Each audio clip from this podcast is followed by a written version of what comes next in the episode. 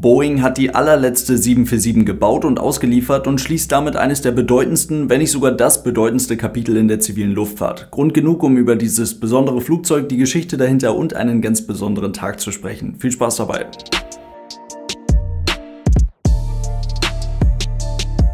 Und damit hallo und ganz herzlich willkommen. Ich hoffe, es geht euch gut. Für Luftfahrtfans auf der ganzen Welt und natürlich auch für den Flugzeughersteller Boeing war der vergangene Dienstag ein in vielerlei Hinsicht wirklich besonderer Tag. Mit der Übergabe der allerletzten 747 an einen Kunden beendet Boeing ein Programm, auf das man mit einem weinenden, aber auch mit einem lachenden Auge zurückschauen kann mit einem weinenden Auge, weil das jetzt alles vorbei ist, mit einem lachenden Auge, weil das Flugzeug wieder in vielerlei Hinsicht ein wirklich voller Erfolg war. Viel erfolgreicher, als man es damals für möglich gehalten hatte. Das weiß Boeing selbst am allerbesten und deswegen wurde aus der letzten Auslieferung auch ein wirklich großes Event, live gestreamt im Internet mit zahlreichen Gästen, mit Mitarbeiterinnen und Mitarbeitern, die die erste 747 damals entwickelt und gebaut haben. Der Enkel von Juan Tripp war auch da. Juan Tripp war damals der Pan Am Gründer, der mit einem Kaufversprechen einen Teil zur Verwirklichung der 747 beitrug und mit seinen ganzen Vorstellungen und Wünschen an dieses Flugzeug auch das Design der Maschine maßgeblich beeinflusste. Verwandte von Joe Sutter waren ebenfalls da. Das ist der Mann, der damals mit Mitte 40 Chefingenieur der 747 wurde, das Ende seines Flugzeugprogramms dann aber nicht mehr miterleben konnte, nicht weil er mit seinen 95 Jahren ungewöhnlich früh starb, ganz im Gegenteil, sondern weil er mit seinem Team ein so gutes Flugzeug gebaut hatte, dass es auch 54 Jahre nach dem Erstflug in Form stark verbesserter Nachfolgemodelle, jetzt eben in Form der 747-8, ganz offensichtlich noch immer das beste Flugzeug für einen Kunden wie eben zum Beispiel Atlas Air sein kann, den aktuell größten 747-Betreiber der Welt. Aber auch Vertreter anderer Kunden, also anderer Airlines waren vor Ort, von UPS zum Beispiel. Aber auch Carsten Spohr, also der Lufthansa-Chef, der war gekommen, um eine fünf Minuten lange Lobeshymne auf dieses Flugzeug zu halten und um zu sagen, dass Lufthansa als größter Betreiber der 747-8 in der Passagierversion noch viele Jahre mit diesem Flugzeug plant. Nach der Übergabe der 1574. und damit letzten 747, einem 747-8 Frachter, der im Dezember 2022 die Produktion in Everett verließ, ging die Maschine dann am Mittwochmorgen um 7.47 Uhr vom Boeing-Gelände aus durch einen Wasserbogen hindurch auf dem Weg zur Startbahn in die Luft und legte auf dem Flug nach Cincinnati die wahrscheinlich beste Flight Radar Zeichnung überhaupt hin, nach diesem Kunstwerk hier, versteht sich von selbst. Zwei Stunden und 30 Minuten hat es ungefähr gedauert, diese 747-Krone da in den Himmel zu zeichnen, diesen Flugplan da abzufliegen. Gute sechs Stunden waren es insgesamt bis nach Cincinnati, von wo aus diese 747 dann bald Fracht um die ganze Welt transportieren wird. Aber was bedeutet das jetzt? Die letzte 747 ist gebaut und ausgeliefert. Das bedeutet vor allem erst einmal, dass Boeing damals vor deutlich mehr als 50 Jahren verdammt viel richtig gemacht hat, ohne es dabei wirklich zu wissen. Das ist eigentlich kaum vorstellbar. Die 747 ist ja nicht nur irgendein Flugzeug, es ist nicht irgendeine Weiterentwicklung, irgendwas, was es schon mal gab, sondern es ist eine ganz neue Kategorie von Flugzeug gewesen. Etwas, was so einfach vorher noch nicht gebaut wurde, weil es vorher einfach noch nicht möglich war. Wenn man in den 1960er Jahren über den Atlantik geflogen ist, dann war das nicht nur sehr teuer, sondern auch nicht immer sonderlich komfortabel. Man kam ja gerade erst aus der Zeit der kolbengetriebenen Passagierflugzeuge, also Passagierjets so wie wir das heute kennen, so wie es heute Standard ist, gab es ja gerade erst seit Anfang, Mitte der 50er Jahre. Und auch wenn so ein Flugzeug wie die 707 oder die DC-8 dann ab Ende der 50er Jahre eigentlich alles mal eben doppelt so gut konnten wie ihre Vorfahren mit Propellertriebwerken, also doppelt so schnell fliegen konnten, doppelt so hoch fliegen konnten, doppelt so komfortabel sein konnten, trotzdem konnten sie noch eine ganze Weile lang nicht mal annähernd so weit fliegen wie die Langstrecken-Propellermaschinen, die es damals gab.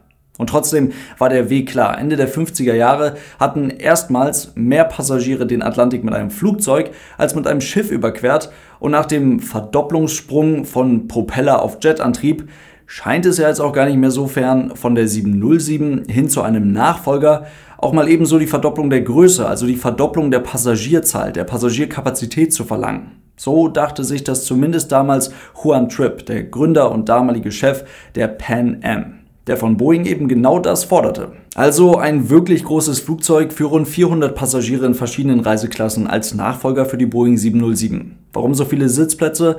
Ganz einfach, weil die Idee war, darüber die, ganz einfach gesagt, Stückkosten, also die Kosten pro Passagier zu reduzieren. Gleichzeitig aber Platz zu haben, ein neues Raumgefühl zu haben, eine neue besondere Art und Weise zu reisen, und einfach Platz für Annehmlichkeiten zu haben, die man vorher so nicht in einem Flugzeug ermöglichen konnte. Und Ideen und Vorstellungskraft, die hatte Juan Tripp auf jeden Fall. Es gab sogar die Idee für First-Class-Passagiere in der Nase des Flugzeuges ein großes Fenster zu verbauen, sodass die nach vorne rausschauen könnten. Bisschen schade, dass bei diesem Feature damals dann doch die Vernunft gesiegt hat und dass man dieses Fenster nicht eingebaut hat. Das hätte für deutlich Zusatzgewicht gesorgt und es muss ja auch vogelschlagsicher sein und so weiter. Aber stellt euch mal vor, wie bei so einer Stadtrundfahrt oben vorne sitzen, das in der 747, das wäre definitiv ein sehr besonderes Feature. So ziemlich alle anderen Entscheidungen, die man damals getroffen hat, sind jedoch aus heutiger Sicht bestens nachvollziehbar. Ein hochgelegtes Cockpit, um eine große Frachtluke zu ermöglichen, um die 747 gut als Frachtflugzeug nutzen zu können. Schließlich würden, so war damals die Sicht, gerade auf den Atlantikstrecken ja bald die Überschallflugzeuge übernehmen. Heute wissen wir das besser. Die Idee zur einfachen Nutzung als Frachtflugzeug ergibt einfach verdammt viel Sinn. Und als dieser ganze Überschallkrams dann immer weiter vom Tisch gerutscht ist, war der Weg dann auch wirklich frei für die 747 und die Gedanken von Trip wurden zur Wirklichkeit. Das Flugzeug revolutionierte Flugreisen. Das tat sie wirklich, machte sie erschwinglich, sicher, massentauglich und tatsächlich auch einfach besser. Und nicht nur deswegen ist die 747 für viele auch heute noch ein sehr besonderes Flugzeug und ein Flugzeug, mit dem man gerne unterwegs ist. Also jetzt, wo die letzte 747 gebaut und ausgeliefert ist, wie lange wird uns diese Maschine dann noch erhalten bleiben? Das ist beim Blick auf die Passagiervariante der 747 relativ zügig zu beantworten. Nur drei Fluggesellschaften betreiben die letzte und damit mit großem Abstand auch modernste Ausbaustufe des Jumbos in der Passagierversion. Das ist zum einen Korean Air, Air China und Lufthansa. Korean machte schon vor einiger Zeit klar, dass sie auch von der 747 mittelfristig weg wollen. Was Air China vorhat, ist etwas undurchsichtig, denn große Flugzeuge funktionieren in Asien durchaus auch auf kürzeren Inlandsverbindungen. Und China wird in Zukunft sicherlich an einigen Stellen sogar auf diese großen Maschinen setzen müssen, weil die maximal möglichen Flugbewegungen an zahlreichen Flughäfen des Landes der limitierende Faktor sein werden. Und der Einsatz einer großen Maschine erlaubt dann wenigstens, möglichst viele Passagiere auf einer Flugbewegung zu bewegen, ganz egal ob Lang-, Mittel- oder Kurzstrecke. Und dann gibt es ja noch Lufthansa. Und immerhin klang Carsten Spohr nicht nur begeistert von der 747, sondern machte auch klar, dass eine riesige Investition in Form eines neuen Produktes für alle Reiseklassen an Bord der 747 ansteht, was deren Lebenserwartung bei Lufthansa definitiv maximieren dürfte. Die Chancen stehen also gar nicht schlecht, dass wahrscheinlich Lufthansa die letzte Airline sein wird, welche die 747 für Passagiere überhaupt noch im Einsatz hat. Dann aber eben auch mit einer Bestuhlung und einem Produkt, das auch in einigen Jahren noch Passagiere glücklich machen wird. Und wer weiß, vielleicht kommt dann ja auf den letzten Meter nochmal das zurück, was auch schon vor 50 Jahren, vor mehr als 50 Jahren für dieses Flugzeug galt. Und zwar ein Flug mit der 747 ist einzigartig und was Besonderes, weil dieses Flugzeug eben Dinge bietet, die kein anderes Flugzeug bieten kann. Zum Beispiel die First Class, die sich bei der 747-8 der Lufthansa vorne in der Nase befindet. Oder wie Carsten Spohr so schön gesagt hat, to arrive here in style. Das geht halt nur mit dieser 747. Aber man könnte ja auch denken, die 747, die uns am längsten erhalten bleibt, ist wahrscheinlich die 747, die jetzt noch am frischesten ist. Und das ist ja eben keine 747-8 in der Passagierversion, denn auch die Flugzeuge von Lufthansa sind im Schnitt schon fast 10 Jahre alt. Die frischeste 747 ist die, die da vor wenigen Tagen ausgeliefert wurde. Das ist ein Frachtflugzeug und Frachtflugzeuge können aus verschiedenen Gründen sogar noch länger im Himmel zu sehen sein als Passagierflugzeuge haben eine deutlich höhere Lebenserwartung quasi. Und viele Passagierflugzeuge, gerade Passagier-Jumbos, wurden ja auch schon zu Frachtflugzeugen umgebaut und werden auch weiter zu Frachtflugzeugen umgebaut und auch überall auf der Welt genutzt. Also Frachtflugzeuge sind trotz ihrer dann irgendwann veralteten Technologie oft noch die unterm Strich günstigste Möglichkeit, Waren schnell und zuverlässig von einem Ort zum nächsten zu transportieren.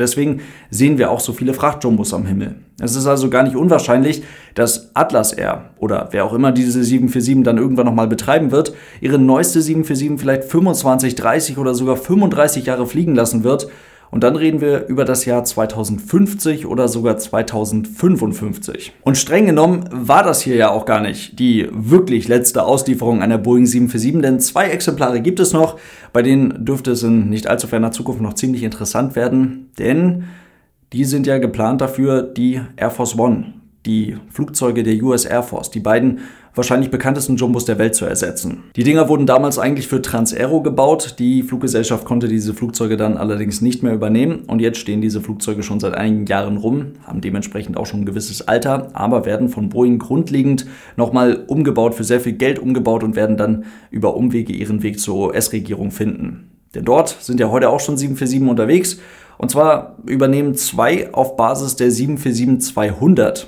Gebaute Maschinen, die Rolle der Air Force One. Beide sind bereits über 35 Jahre alt und bilden mit vier weiteren Jets die 747-Flotte der US Air Force. Letztere sind allerdings mittlerweile fast 50 Jahre alt und zeigen damit, was mit guter, aufwendiger und damit auch teurer Wartung möglich ist. Aber eben auch, was die 747 mit ihrer Zuverlässigkeit und Leistungsfähigkeit für eine wichtige Rolle einnehmen kann.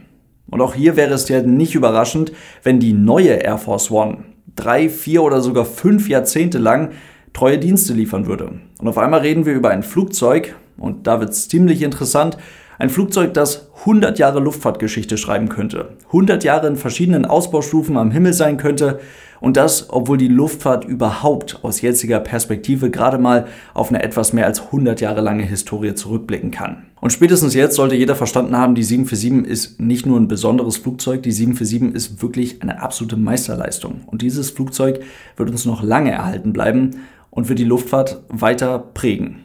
Und damit soll es das heute gewesen sein. Vielen lieben Dank fürs Zuhören. Ich hoffe, es waren ein paar spannende Infos für euch mit dabei. Dann hören wir uns hoffentlich ganz bald beim nächsten Mal wieder. Denkt dann, es gibt das Ganze natürlich auf YouTube bei Aeronews Germany. Und falls ihr die Podcast-Version der Aeronews unterstützen wollt, dafür gibt es auch eine Patreon-Seite. Vielen Dank für euren großartigen Support, Leute. Bis zum nächsten Mal und tschüss.